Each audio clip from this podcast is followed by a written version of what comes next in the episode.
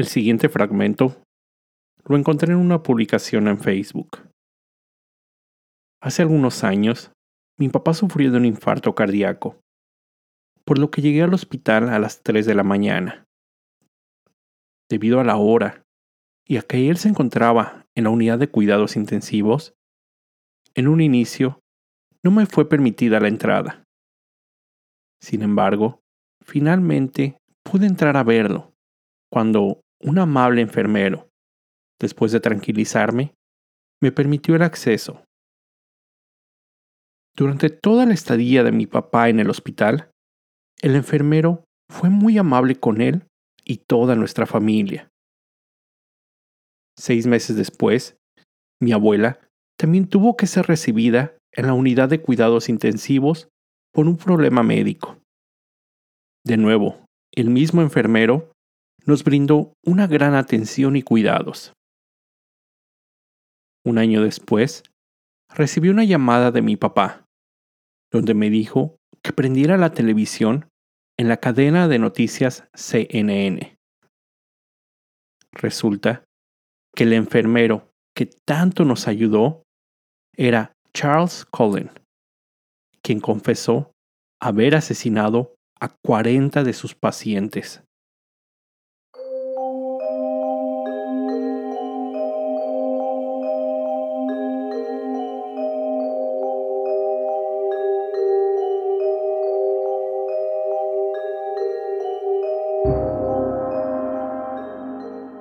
Hola a todos, bienvenidos a un nuevo episodio del podcast Terror cerca de ti.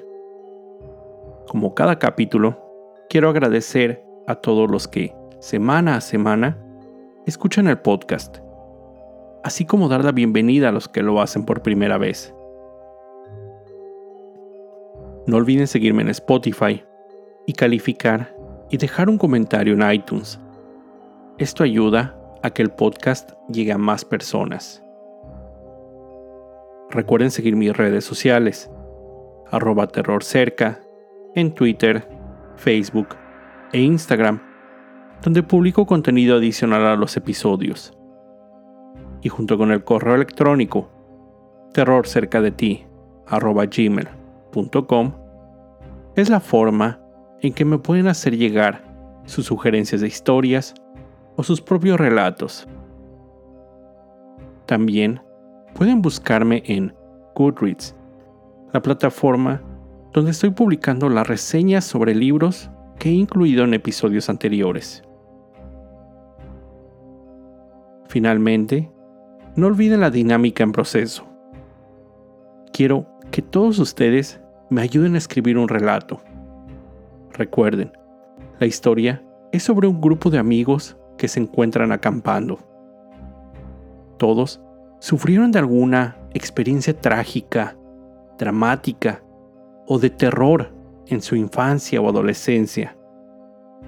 Ayúdenme con nombres de los personajes, pero lo más importante, su historia. Díganme qué vivió ese personaje en el pasado, algo que lo haya dejado marcado. Con eso, seguiremos construyendo un relato para incluirlo en un futuro episodio. Gracias a los que ya colaboraron hasta el momento. Esta es la historia de esta semana. Charles Cullen nació el 22 de febrero de 1960 en West Orange, New Jersey. Era el hermano más pequeño de ocho hijos nacido en el seno de una familia católica de clase media trabajadora. Su padre se desempeñaba como conductor de un autobús y su madre se encargaba del cuidado de la familia. Cuando Charles era aún un bebé de siete meses, su padre falleció. Dos de sus hermanos mayores fallecieron en su juventud. Charles realmente apreciaba a uno de ellos. Cuando él tenía nueve años, intentó suicidarse al tomar diversos químicos de un set de química que tenía a la mano. Ese sería el primero de más de 20 intentos de terminar con su vida. El 6 de diciembre de 1977, una de sus hermanas conducía el auto familiar cuando se vio involucrada en un fuerte accidente. En el vehículo también iba su madre. Ella falleció. Después de esta desgracia, Charles decidió abandonar la preparatoria y en abril del año siguiente se enlistó en la Marina de los Estados Unidos, donde fue asignado al cuerpo de submarinos. Sirvió en el USS Woodrow Wilson, un submarino de ataque armado con misiles nucleares Poseidón. Ahí, escaló a la posición de contramaestre de tercera clase. Durante su asignación, le gustaba ayudar al médico de la nave cuando él tenía que aplicar vacunas.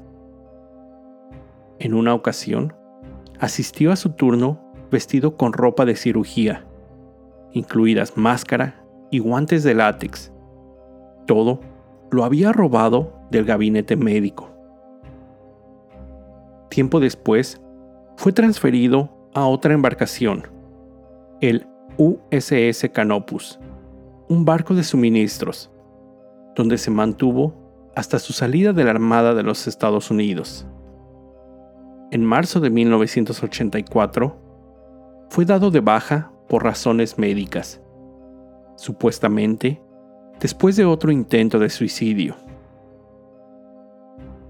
A su salida, se inscribió en la escuela de enfermería del Hospital Escolar Mountainside, en Glen Ridge, New Jersey.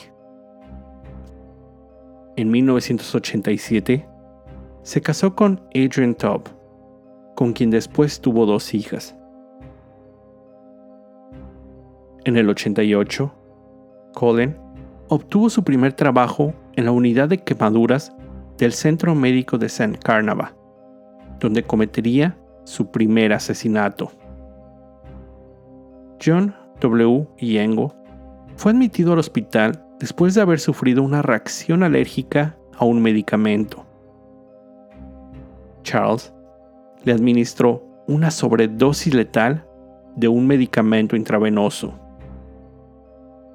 A partir de ese momento, asesinó a más de 10 pacientes en ese hospital, incluido un paciente de SIDA, a quien le inyectó una sobredosis de insulina. En enero del 92, el hospital comenzó una investigación al descubrir que diversas bolsas de suero habían sido alteradas. Debido a esto, Colin renunció a su trabajo en ese lugar. Solo un mes después, Charles encontró trabajo en el Hospital Warren, en Phillipsburg, New Jersey. Ahí asesinó a tres mujeres de edad avanzada al inyectarles una sobredosis de digoxin, un medicamento cardíaco. Antes de morir la tercera mujer, ella dijo que un enfermero misterioso le había inyectado algo en la noche. Sus familiares y personal del hospital no creyeron lo que ella contó. En enero de 1993, su esposa solicitó el divorcio. Después, presentó dos denuncias por violencia doméstica. Los documentos del divorcio señalaban a Colin como un alcohólico que maltrataba a las mascotas al ponerlas en un bolso de boliche y botes de basura. Poner líquido de encendedores en las bebidas de la gente, así como realizar llamadas de broma a servicios funerarios. Charles obtuvo la custodia compartida de sus hijas y se mudó al sótano de un edificio en la misma localidad. Después, él dijo que ese mismo año, él intentó dejar la enfermería, pero que, debido a la orden de la corte de proveer manutención a sus hijas, esto lo obligó a seguir trabajando. En marzo de ese mismo año, Charles forzó su entrada a la casa de una compañera de trabajo mientras ella y su hijo dormían, pero salió rápidamente sin robar nada. Después, comenzó a hostigarla con llamadas frecuentes, dejándole mensajes y siguiéndola al salir del trabajo y alrededor del pueblo. La mujer puso una queja ante la policía. Charles se declaró culpable de allanamiento y fue sentenciado a un año de libertad condicional. El día después de su arresto, Colin intentó suicidarse. Después, tomó dos meses del trabajo, durante los cuales recibió tratamiento contra la depresión en dos centros psiquiátricos. Antes de terminar el año, intentó suicidarse en dos ocasiones más. Finalmente, en diciembre, renunció a su empleo en el Hospital Warren. Charles Cullen pudo continuar trabajando por dos razones. La primera fue que en esos años había una falta de enfermeros a nivel nacional. La segunda, que también en esa época no existía una forma de registro en la que se mantuviera el control de las personas trabajando como enfermeros que tuvieran problemas mentales. Debido a esto, rápidamente encontró un nuevo empleo. En esta ocasión, trabajando en la unidad de cuidado intensivo y cardíaco en el Centro Médico Hunterdon, en Flemington. Estando ahí, asesinó por lo menos a cinco personas más en un periodo de nueve meses. Después de este tiempo, trabajó brevemente en el Hospital Morristown Memorial, de donde fue despedido en 1997 por un bajo desempeño. Posteriormente, entró a laborar en el Centro de Rehabilitación Liberty Nursing en Allentown, Pensilvania. Con el paso de los años, sus deudas económicas fueron incrementando, la mayoría derivadas de su incapacidad de pagar la manutención de sus hijas, por lo que finalmente, en mayo del 98, se declaró en bancarrota. En el curso de los dos años siguientes, laboró en tres hospitales diferentes. En esos lugares, no fue sospechoso de haber asesinado. En el 2000, Colin intentó cometer suicidio nuevamente. En esta ocasión, al encender un asador de carbón en la tina y encerrándose en el baño, esperando que el dióxido de carbono lo matara. Sus vecinos contactaron a las autoridades al oler el humo, por lo que Colin fue llevado a un hospital y un centro psiquiátrico, del que fue liberado al día siguiente. El estar libre de sospechas le duró poco tiempo. En junio del 2002, una persona que también trabajaba en el hospital St. Barnabas en Allentown encontró un número de medicamentos sin usar en el bote de basura. Debido a que esos medicamentos no podían ser usados como drogas ni tampoco tener un valor fuera del hospital, esta situación levantó sospechas ahí. Cuando Colin fue identificado como el ladrón, fue despedido. Poco después, otras enfermeras del hospital reportaron sus sospechas ante las autoridades, lo que hizo que la oficina del fiscal del condado de Lehigh iniciara una investigación formal contra Charles, buscando una relación entre él y las diversas muertes sucedidas. Se encontró que él había estado presente en la mitad de las muertes de las que él era sospechoso.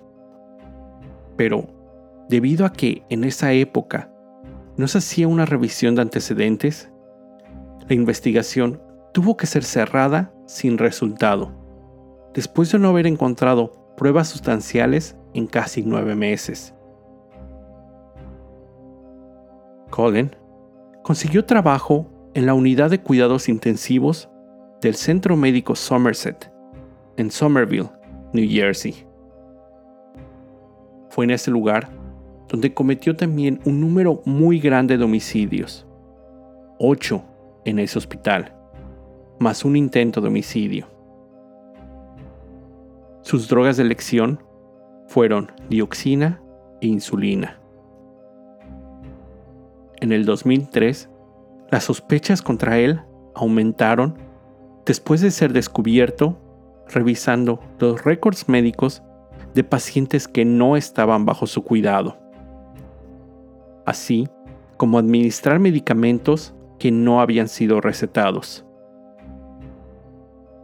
En julio de ese año, el hospital fue notificado por una institución dedicada al estudio de los venenos en el estado sobre la posibilidad que un empleado del hospital estuviera asesinando a pacientes. Es decir, que un ángel de la muerte se encontrara activo en el lugar. En octubre, fue despedido por haber mentido en su solicitud de empleo. Durante todos estos años, Charles Cullen nunca fue acusado de ningún asesinato. Desafortunadamente, ya que no fue tan rápido como hubiera podido ser en realidad, después de una investigación de dos meses, en el 2004, Colin fue arrestado y acusado por el asesinato del reverendo Florian J. Gall e intento de homicidio de Kim Queen Han. Charles no resistió al arresto. Cuando se encontraba en custodia, no solo no negó los cargos a los que se enfrentaba, además confesó haber cometido diversos asesinatos en sus anteriores trabajos. Entre abril y julio del 2004, Colin confesó haber asesinado a 29 personas y seis intentos de homicidio, aunque también declaró que no recordaba con exactitud todos sus crímenes. Algunos calculan que el número de víctimas podía haber pasado los 400. En marzo del 2006, Charles Cullen fue sentenciado a 11 cadenas perpetuas en New Jersey sin la posibilidad de salir en libertad bajo fianza en 397 años. Él se encuentra cumpliendo su condena en la prisión estatal de New Jersey, en Trenton. Él declaró haber asesinado a los pacientes para librarlos de su sufrimiento. Sin embargo, se comprobó que muchas de sus víctimas ni siquiera estaban tan enfermas. El caso se volvió muy popular, ya que además sirvió como base para la creación de leyes que obligaran a las instituciones médicas a reportar cualquier muerte sospechosa, así como requerir la revisión de antecedentes penales y psiquiátricos antes de contratar a cualquier empleado. Su historia, además, inspiró un sinfín de libros y series. Actualmente, se encuentra en postproducción una película basada en esta historia, filmada recientemente y protagonizada por Eddie Redmayne, galardonado actor inglés en el papel de Charles Cullen, y Jessica Chastain, quien se rumora hará el papel de una enfermera que ayudó a atrapar a Cullen. Esta cinta está planeada para estrenarse en algún punto del próximo año. Estaré al pendiente para brindar un comentario sobre la película. Esta fue la historia de otro ángel de la muerte, Charles Cullen. Con esto llego al final de este episodio. Como siempre, te recuerdo estar alerta de todo lo que pasa a tu alrededor, ya que el terror está donde menos te lo esperas. El terror está cerca de ti. Cuando el miedo se convierte en terror, hay una historia que contar